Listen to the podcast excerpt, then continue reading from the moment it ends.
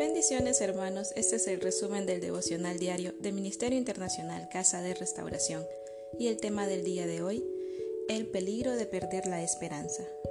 Y nos iremos a la palabra al libro de Habacuc en el capítulo 1, versículo del 1 al 4. Y dice así: La profecía que vio el profeta Habacuc, ¿hasta cuándo, oh Jehová, clamaré y no oirás?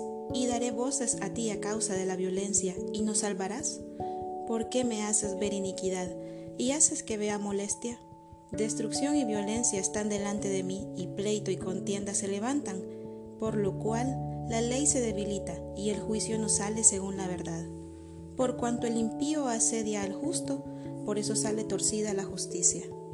Habacuc tuvo una visión de parte de Dios sobre lo que Dios iba a hacer en el pueblo de Israel pero él terrenalizó todo cuando vio la dificultad que el pueblo estaba atravesando y se olvidó de la promesa y la visión que Dios le había dado.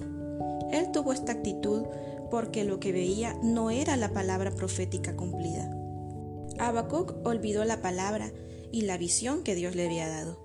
Ciertamente él estaba viviendo tiempos de violencia, de dificultad, igual que nosotros en este tiempo, pero debemos mantener nuestra mirada y nuestra confianza en Dios, en sus promesas, porque así venceremos y miraremos la gracia de Dios y su favor en nuestras vidas.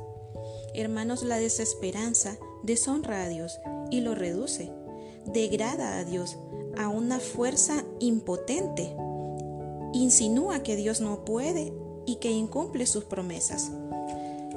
Eso le pasó a Habacuc. No sabemos si a usted le está pasando lo mismo. Si se pregunta, ¿qué va a pasar mañana?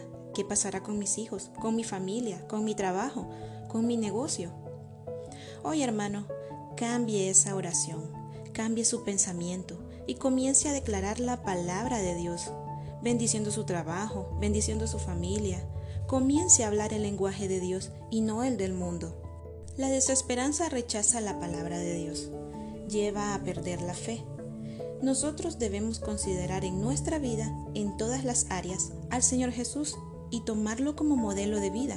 Él padeció toda clase de situaciones, pero nunca vivió en lo terrenal, siempre vivió a nivel de lo celestial.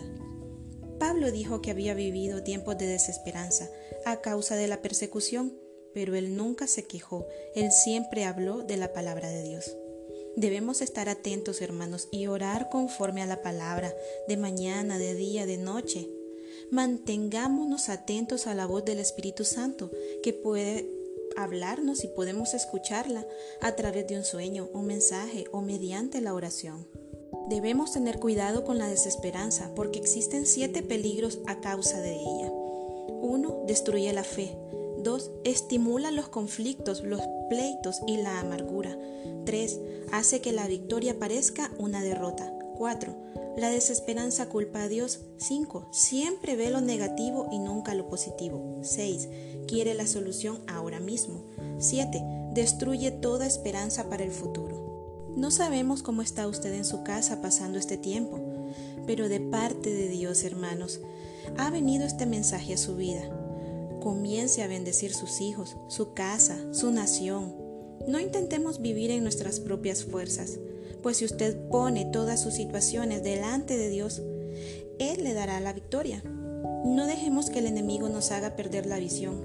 Aprendamos de esta situación, de las pruebas, pues algo bueno saldrá de todo esto. Esperemos la voluntad de Dios y clamemos por ella, con corazón humilde.